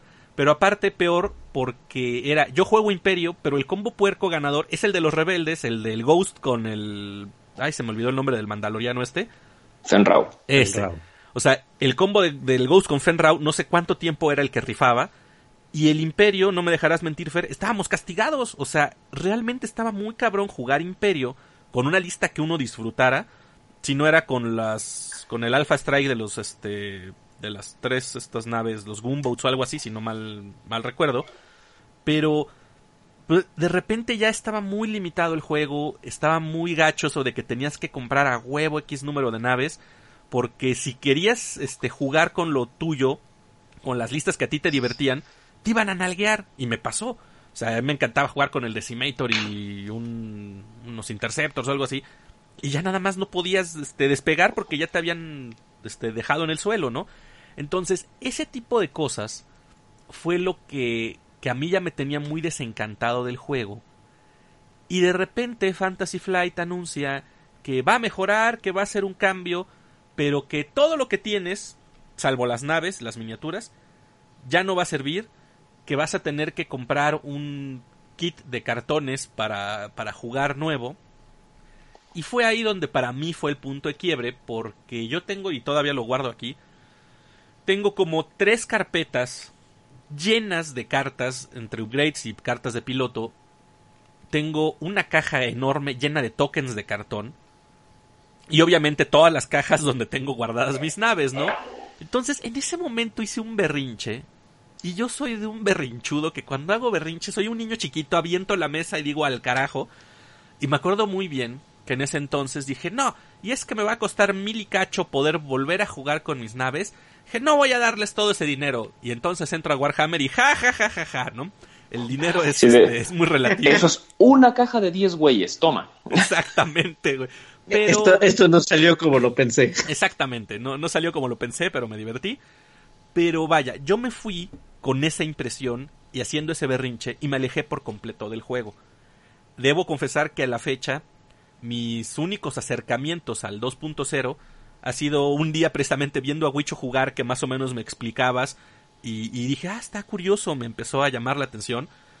Y alguna vez cuando estaban en el Nacional también ahí con Fer, que fui a grabar un poco y demás, pues viéndolo de reojo me llamó un poco, la, bueno, me dio curiosidad pues, pero ya me he resistido hasta la fecha en acercarme a Andrés, por más que le he intentado, yo me he negado porque, insisto, es berrinche, pero la realidad es que el juego está en, un, en una nueva época donde la versión 2.0 me, por lo que ustedes me han comentado, pues ya corrigió todos esos problemas con los cuales yo me salí. Entonces, cuéntenme cómo es el 2.0, cómo lo ven ahorita para, para invitar a nuevos jugadores. ¿Quieres empezar, Wicho? No, mejor empieza tú, Fer. Ok. Pues mira, todo lo que dices es cierto. Al final de 1.0 y este y fue algo que rompió el juego y fue el por qué tuvieron que sacar una edición nueva. Evidentemente sí, se había vuelto un combo, o sea, un juego de combos de cartas, no un juego de miniaturas. Porque ya ese, esa lista que dices del el Ghost con Fenrau se jugaba sola. Ni siquiera tienes que pensar cómo mover la nave. No, el combo de cartas Me cagaba por eso. Sí, yo al último evento que fui me tocó jugar contra cuatro de esas madres de corrido y obvio al juego 3 estás molido que dices, oh, su madre otra vez. Y, es un, un match muy difícil en el cual el otro lleva toda la de ganar y tú jugando, por ejemplo, en ese caso yo Imperio, llevaba toda la de perder a menos que los dados me ayudaran y Dios sabe que eso no iba a pasar. Entonces, eso fue lo que empezó a romper el juego y mucha gente se empezó a salir por eso. Porque dicen, no manches, es que yo quiero jugar mis naves y no puedo, tengo que jugar a huevo. Se volvió medio Magic. Que o juegas el combo agro o de control perro, o, de plano no estás compitiendo nada, güey. Entonces, eh, lo que hicieron en esta nueva edición sí fue mejorar un poquito esa interacción que ahora tienes con los upgrades. Incluso ahora puedes jugar con muy poquitos upgrades. O puedes llevar naves pelonas y funcionan bien. Ahora, ¿qué otra cosa había pasado con, con 1.0? Naves clásicas de, la franquicia ya no las veías en juego. No veías X-Wings, no veías TIE Fighters, no veías Interceptors, no veías a Vader, no veías a Luke. O sea, no veías nada de eso.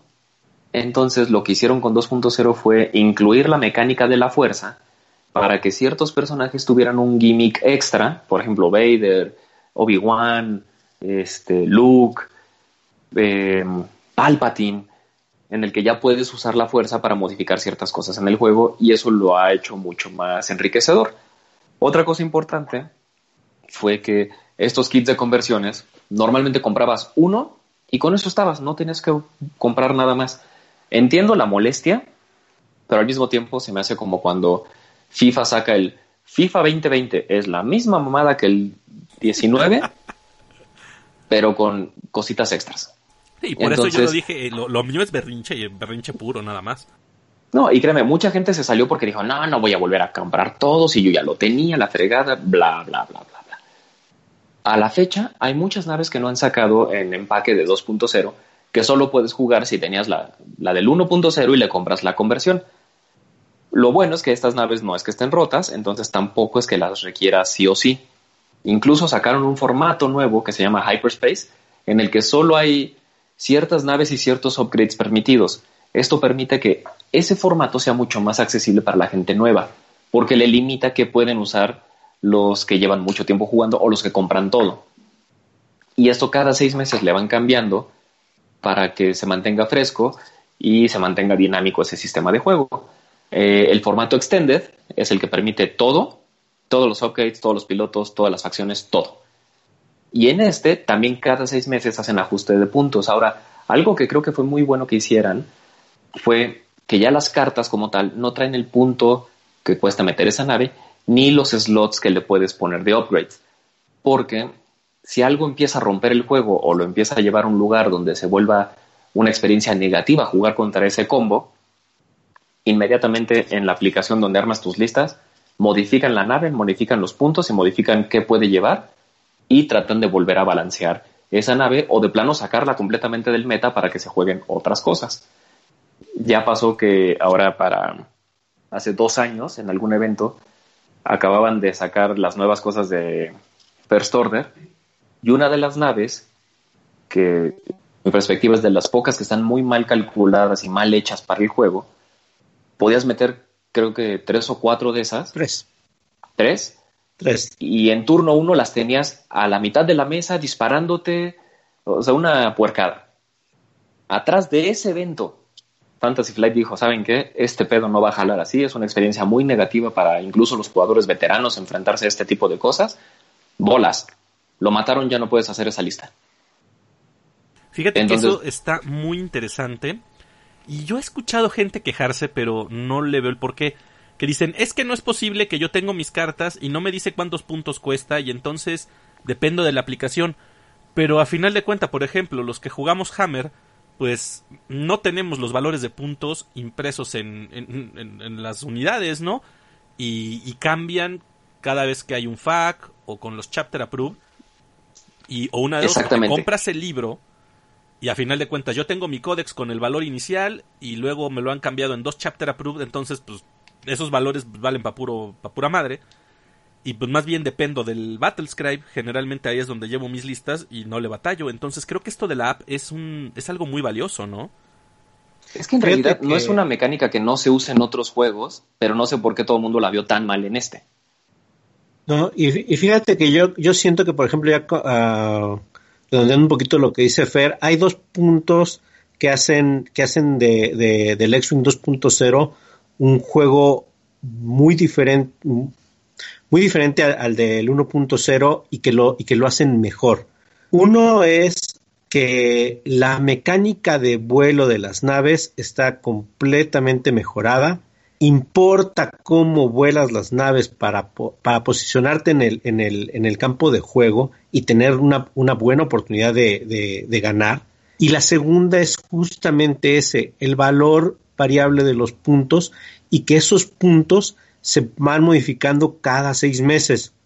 Si fueras un jugador casual que solamente, que solamente de repente saca las naves y todo eso, cada nave trae configuraciones para armarla. Entonces, independientemente de los puntos, finalmente tú puedes tomar esas cartas de, configuración donde dice, ah, esta carta, esta, a esta nave le puedes poner esta mejor, esta mejor, esta mejor, y así juégala. Pero la otra es la variabilidad de los puntos como, como ya mencionó Fer, eso lo que hace es, en el momento en que se detecta una combinación que, que rompe el juego, que hace que la experiencia de juego sea negativa o que sea, o que sea abusiva, en ese momento se rompe. Se le suben los puntos a los, a los componentes que les tengan que subir y en ese momento se rompe la interacción. Y eso finalmente te da chance de tener un juego mucho más sano.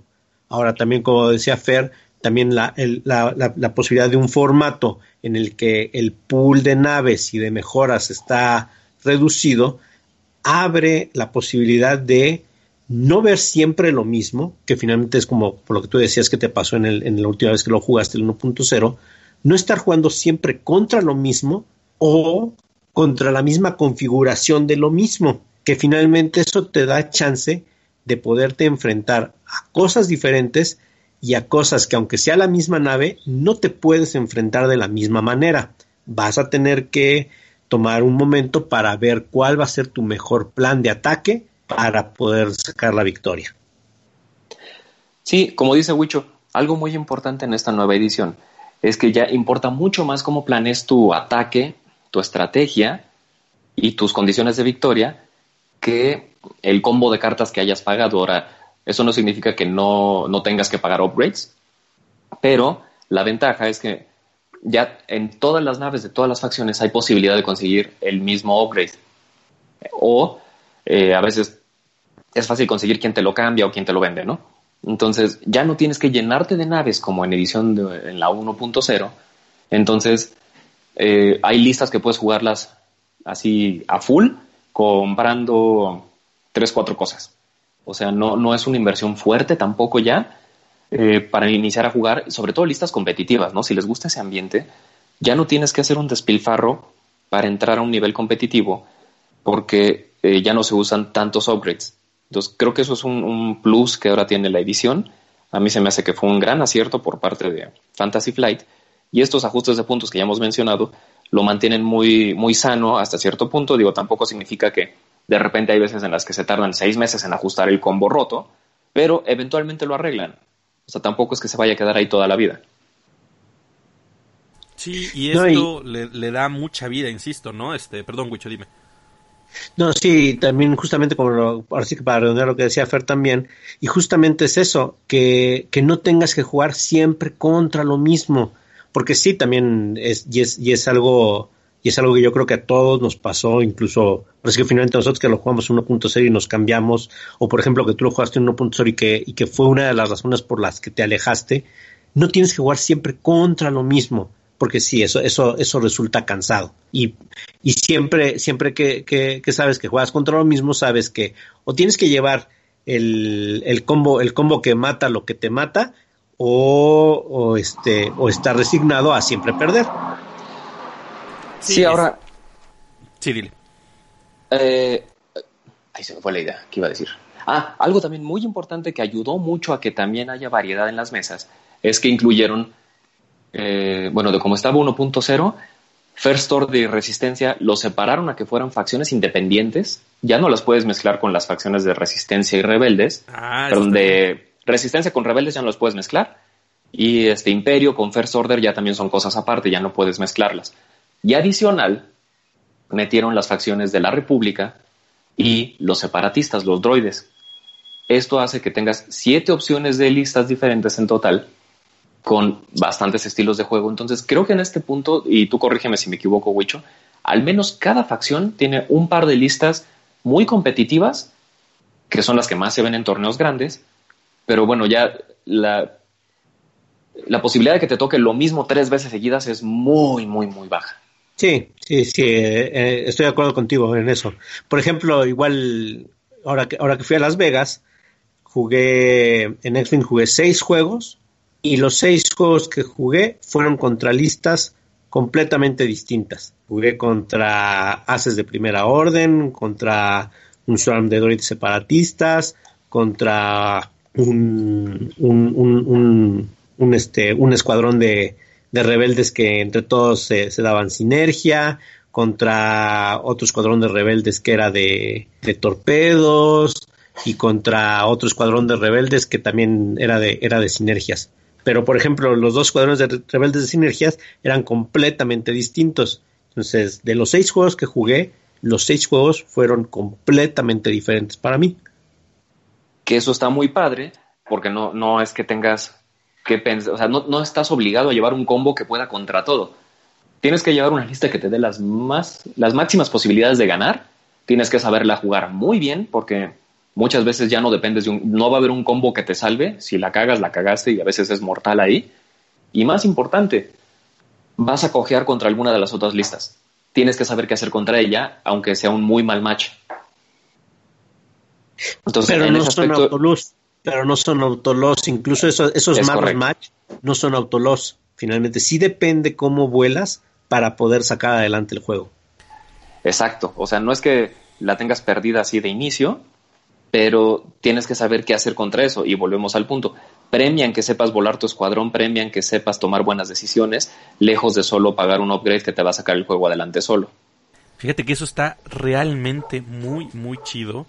Y, y sí, digo, ya me lo habían platicado ustedes, pero espero que, que esto ayude a que viejos berrinchudos como yo, pues se pongan a pensarlo un poco y vean que, que realmente el juego es diferente a, cuando nos fuimos haciendo nuestro, nuestro desmadre. Bueno, lástima por Franco que ya vendió todas sus naves y, muchos otros que llegué a ver en grupos de que se vende X-Wing, remato X-Wing, estaban ahí este como...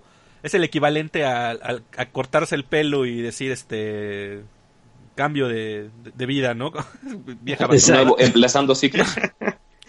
Pero bueno, entonces para, no para Franco, sino para los demás, los que somos viejos y que ahorita nos está dando, no a mí no porque soy muy este, soy muy terco, pero a los demás, ¿qué necesita un jugador viejo para retomar, para volverse a meter aquí ahorita? Venga, Wicho. Pues yo creo que de entrada un jugador viejo, ahora sí que dependiendo de qué, de qué, de qué naves tenga, lo primero sería un, kit de conversión que, que, finalmente dependiendo del, número de naves que tenga, un kit de conversión sería lo, lo más este lo más recomendable. Y, y pues básicamente porque podríamos recomendar un starter solamente por el hecho del, del, deck de daños pero el deck de daños igual se puede conseguir próximamente se podrá conseguir este uno para ahora sí que uno individual para cada facción se puede ahora sí que el mismo deck de daños pero personalizado para cada facción entonces podría ser eso. Sería se refiere al arte. Ajá, el arte, sí, exactamente. Eh, entonces sería eso, un, un, kit de conversión y un deck de daños, básicamente. Ahora, los templates, las distancias son las mismas, lo único que cambia es que ahora traen marcado una regla en medio. O sea, una línea en medio porque hay ciertas interacciones del juego que se usan con esa, esa guía para dejar discusiones de lado.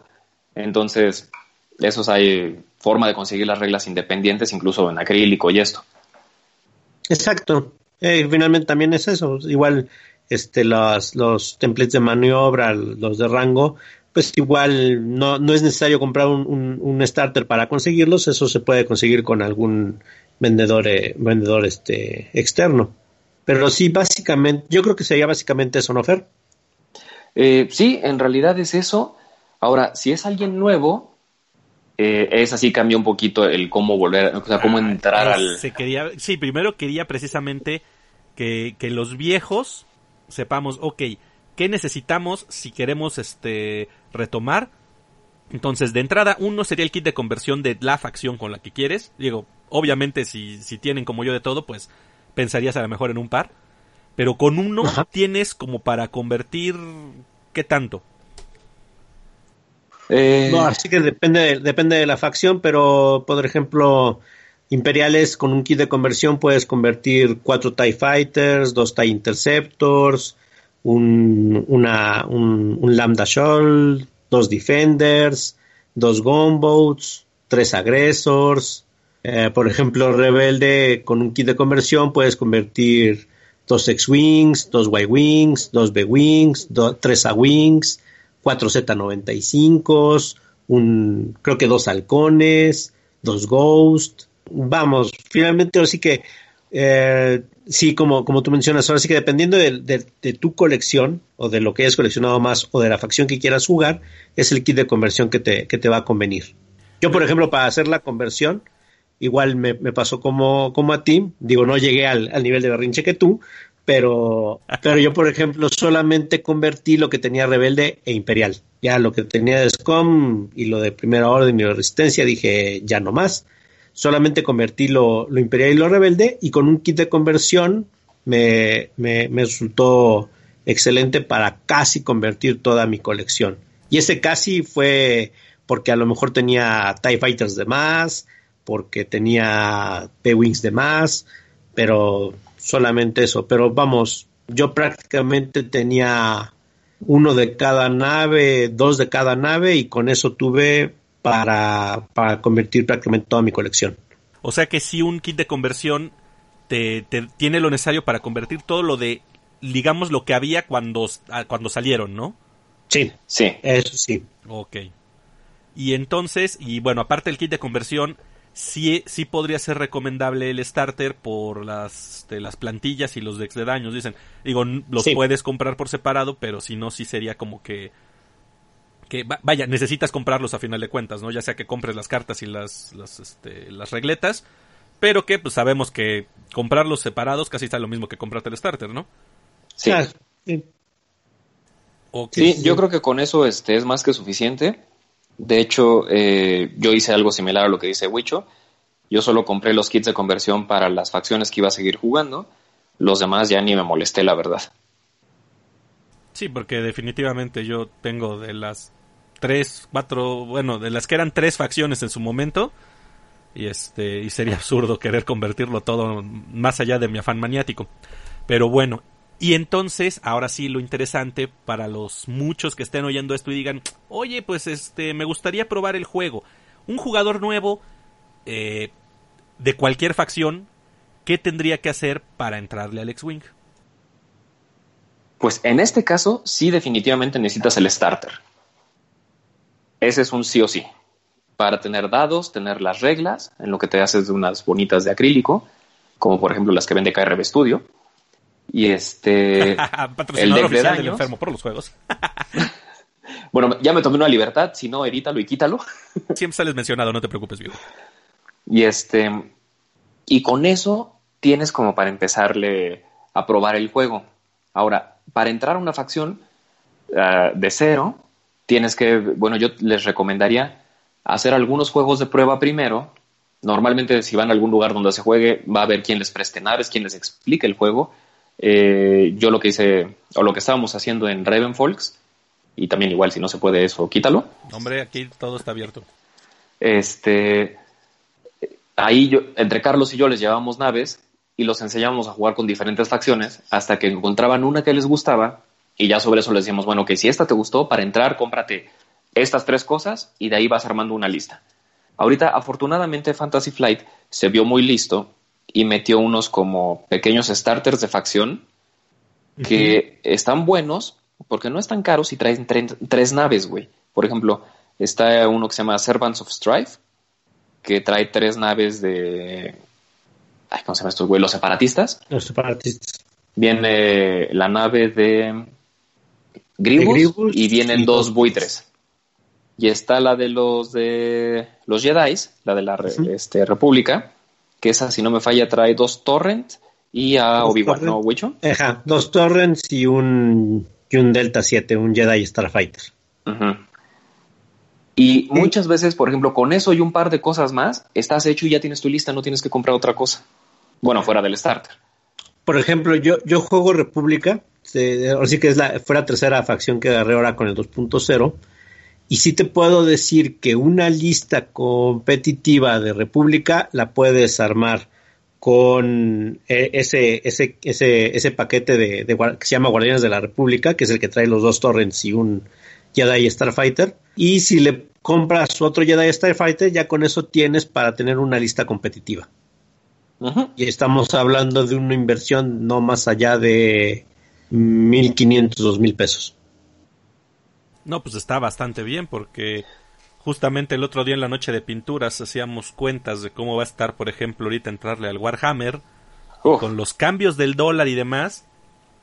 No- ya no quiero ponerme a llorar haciendo los números. Digo, no por mí, porque a final de cuentas, pues yo puedo decir ya con lo que tengo y nada más uno o dos bichos puedo ser feliz. pero para meter un jugador nuevo a, a este tipo de wargames, eh, los Hammer o, o juegos de ejército, pues, sí es un madrazazazazo de dinero. Y si Sí. ahorita, para entrarle al X-Wing, pues con un con una inversión de dos mil pesos, pongámosle, pues no está nada mal. Eso se vuelve ya muchísimo más accesible y atractivo, ¿no? Sí, o sea, eh, por ese lado, contrario a lo que la gente pueda creer, eh, la inversión para meterte al juego bien y poder jugar algo competitivo y ahora no vas a tener a lo mejor todas las naves de la colección, pero sí lo suficiente para jugar bien. No es tan alta como pudieran creer. Mucha gente se quedó con la idea de que tenéis que tener un montón de naves, un montón de cartas y pues no, ya no es así. De hecho, un piloto nuevo que conocimos hace relativamente poco, estaba muy reacio a jugar por exactamente este tema, ¿no? Pero ya que vio que no era por ahí, no, hombre, en tres segundos se enroló. Jugó un par de veces y dijo, sí, sí quiero, cóbrate esto. Eso está bastante Ahora, po- chido. por, ejemplo, por ejemplo, igual, es, ahora sí que igual también una, una gran ventaja que tiene X-Wing sobre, sobre, por ejemplo, juegos, wargames como, como Warhammer, por ejemplo, es que las miniaturas ya vienen pintadas. Ajá, Entonces, ya de entrada no tienes, no tienes que hacer el gasto de armado y pintado de, de tus miniaturas, así como, así como vienen en la caja, las puedes, las puedes usar. Se pueden, ahora sí que las puedes personalizar pintándolas tú y metiéndole ahí tu, tu, de tu, de tu imaginación y todo, pero para poder jugar eh, tal cual como viene así, así los puedes usar y se ve bonito en la mesa. Eso es un aspecto muy importante. Digo, y a pesar de que yo aquí en el canal también soy muy promotor de, de la pintura de miniaturas, sé que hay mucha gente que le da la vuelta y dice, ay no, es que no soy bueno, me da hueva, lo que sea, y pues muy respetable, hay cada quien, este, el- para mí en la miniatura, la pintura pues es un aspecto muy divertido, pero sí también de repente dices, ok, yo quiero jugar y no me voy a esperar a estar pintando durante no sé cuánto tiempo, Así que ese es un aspecto muy llamativo para algunos que también es, es bueno que lo menciones y lo tomen en cuenta, ¿no? Las miniaturas están Sí. listas para que en cuanto abres el blister ya puedes empezar a jugar. sí, definitivamente eso es. De hecho, fue algo que funcionó muy bien para este juego y por lo cual se volvió tan popular. Contrario a otros juegos de miniaturas, Por ejemplo, no tienes que abrir y pintar nada. Por ejemplo, ese, ese yo creo que fue uno de los factores que a mí me, me hizo entrarle al X-Wing luego, luego. Porque cuando, cuando compré las primeras naves fue, ay, están bien padres, se ven bien bonitas y no tienes que hacerles nada así. ¿Cómo? ¿Y aparte trae un juego? No me digas, entonces ¿dónde lo juego? Es, es que eso sí es cierto, ¿eh? También cuando yo entré al juego fue porque las naves se me hicieron bonitas y pues yo, insisto, fan de Star Wars de toda la vida, las naves estaban preciosas y, y bueno, creo que ya hasta las han mejorado, realmente las últimas miniaturas están muy padres. Entonces, por el valor coleccionista, valen mucho la pena. Y pues para jugar, dices, aparte, eso, eso está muy chido. Y que, ¡ay! Y es un juego, qué padre, ¿no? Sí. No, y, y no, y no has visto, digo, finalmente, eh, sobre todo, ahora sí que Fer, no- Fer no lo va a poder decir tanto porque pues él, él juega básicamente imperiales, pero por ejemplo, la, las, las- los nuevos modelos de X-Wing ya abren y cierran las alas. El nuevo modelo de B-Wing también abre y cierra las alas. Y gira. Entonces están chulísimos. Ahora, yo soy imperial, pero debo aceptar que el X-Wing que tengo del starter, cada que le abro y le cierro las alas y escucho el... y hasta Sí, ganas me dan de jugar eh, rebeldes, o sea, están muy, muy bonitas. Ah, tengo que mencionarlo porque esto lo, lo mencionamos cuando te entrevisté para YouTube, pero tiene que saberlo la gente que escuche esto porque aparte lo vamos a compartir con la comunidad X-Wing. Yo soy el único jugador que ha jugado contra Fer y él ha usado rebeldes. La única vez que Fer ha jugado rebeldes ha sido contra mí. Sí, y me ganaste. Y aparte fue porque me obligaron. Yo no quería. Pero bueno, para todos los que conocen a Fer, que saben que solo juega Imperio, una vez jugó contra rebelde, con rebeldes y fue contra mí.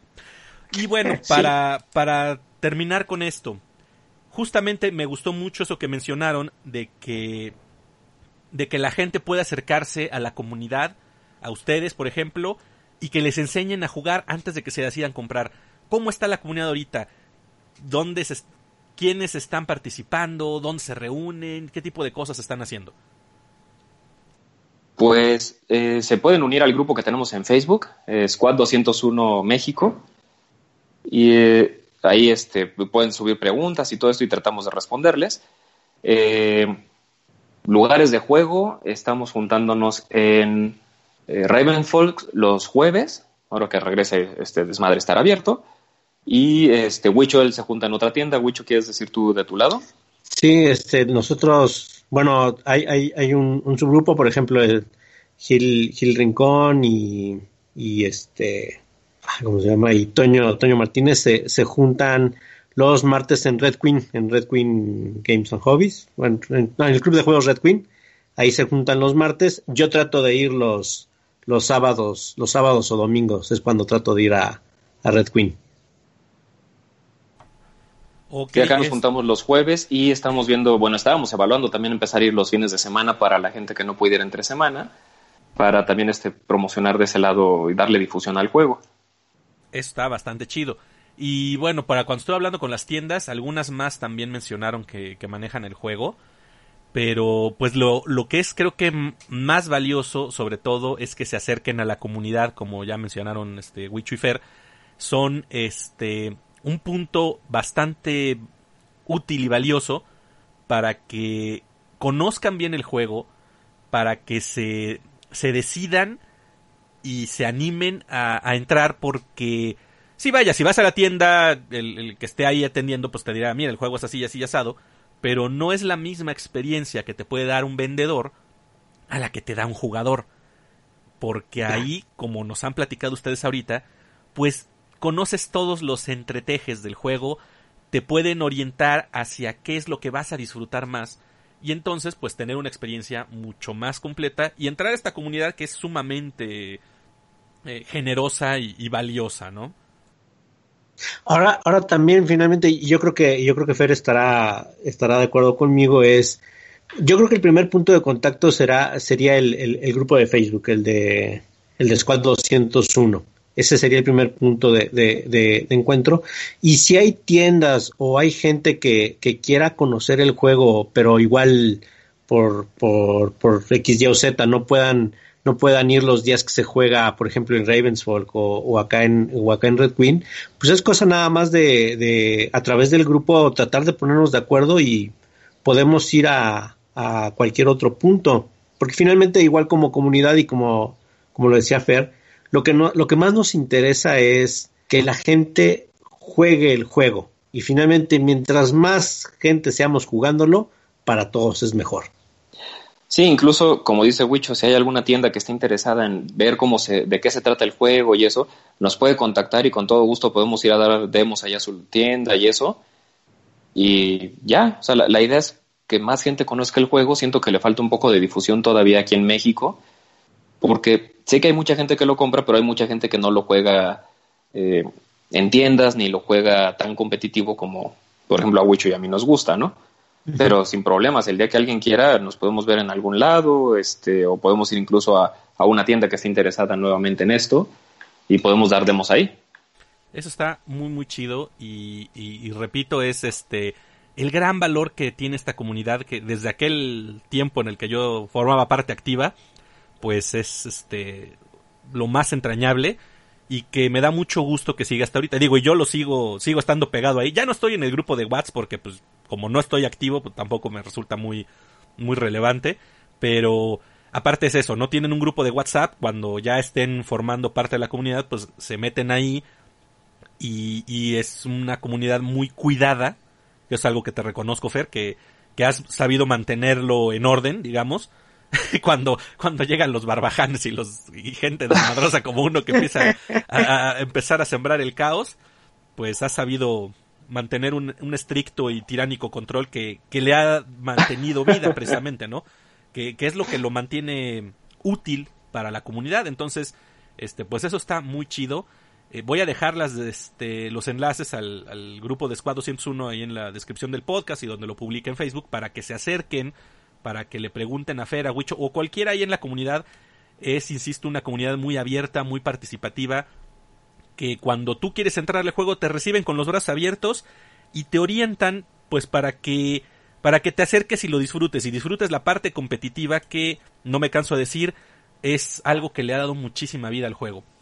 Fer Wicho, Estoy sumamente contento de poder haber platicado con ustedes. Ya tenía muchas ganas de que, de que habláramos aquí de esto y les agradezco muchísimo el tiempo. ¿Hay algo que quieran agregar, algo más que le quieran decir a la gente?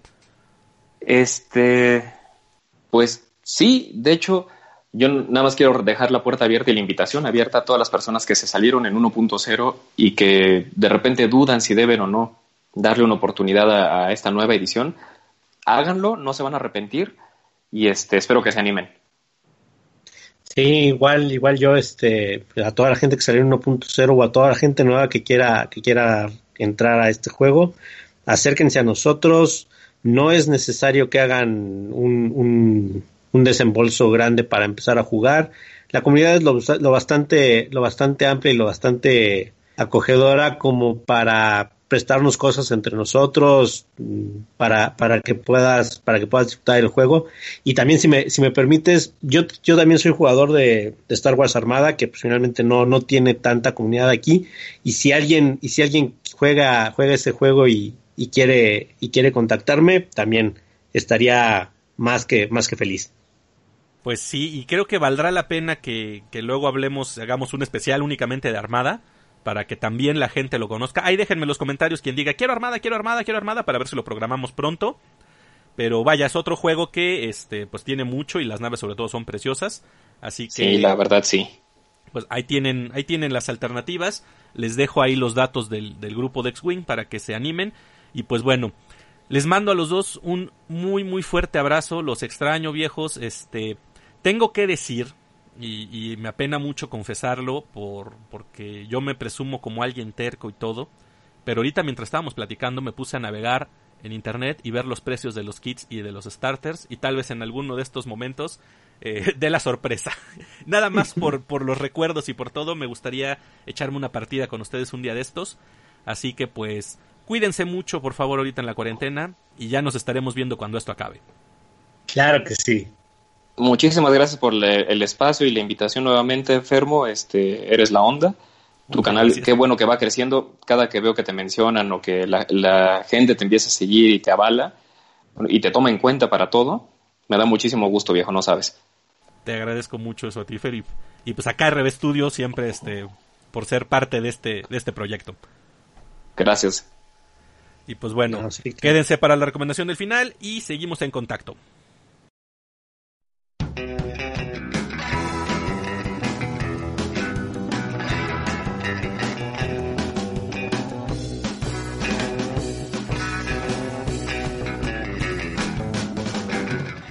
¿Y qué tal? ¿Qué les pareció? La verdad, la comunidad X-Wing, como lo mencioné, yo la recuerdo con mucho cariño porque fueron muy buenos años y fue una comunidad, creo que sigue siendo, la verdad, creo que sigue siendo por todo lo que platicamos, muy sana, muy saludable, con un nivel competitivo eh, fuerte. Hay jugadores que como ven, pues van a los eventos, participan y tienen muy buen desempeño, pero sin embargo no dejan de lado la parte de la diversión, de la convivencia, del atraer nuevos jugadores, no de, alejarlos con actitudes negativas o jugándoles gandalla y nada más.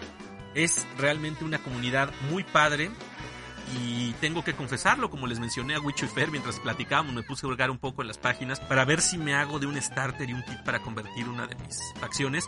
Nada más para jugar y conocer el juego, no, no puedo meterme de nuevo muy activamente a la comunidad, pero pues sí me entra la nostalgia por mis navecitas, no puedo negarlo tampoco.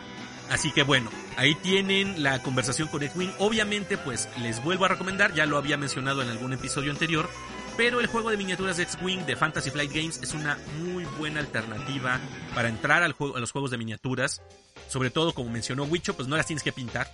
Lo cual pues le facilita el, el, ingreso a algunos, el no tener que pensar en armar, en pintar y cosas así para poder jugar con una mesa muy bonita, con tus minis ya preparadas.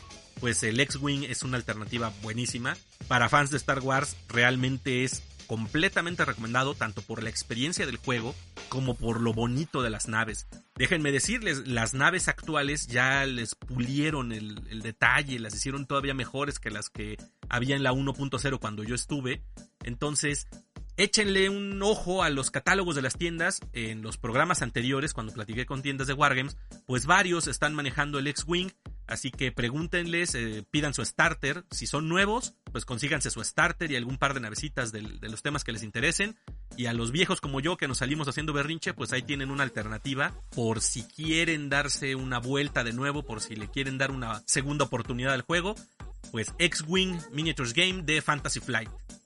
Y ahora sí, muchas gracias por haberme escuchado. Como todas las semanas les agradezco mucho el que me abran las puertas, el que me permitan meterme en sus cabezas y tocar su cerebro para acercarlos al mundo de los wargames y los juegos de mesa. Así que los dejo, pero nos escuchamos aquí la próxima semana. Cuídense mucho. Adiós.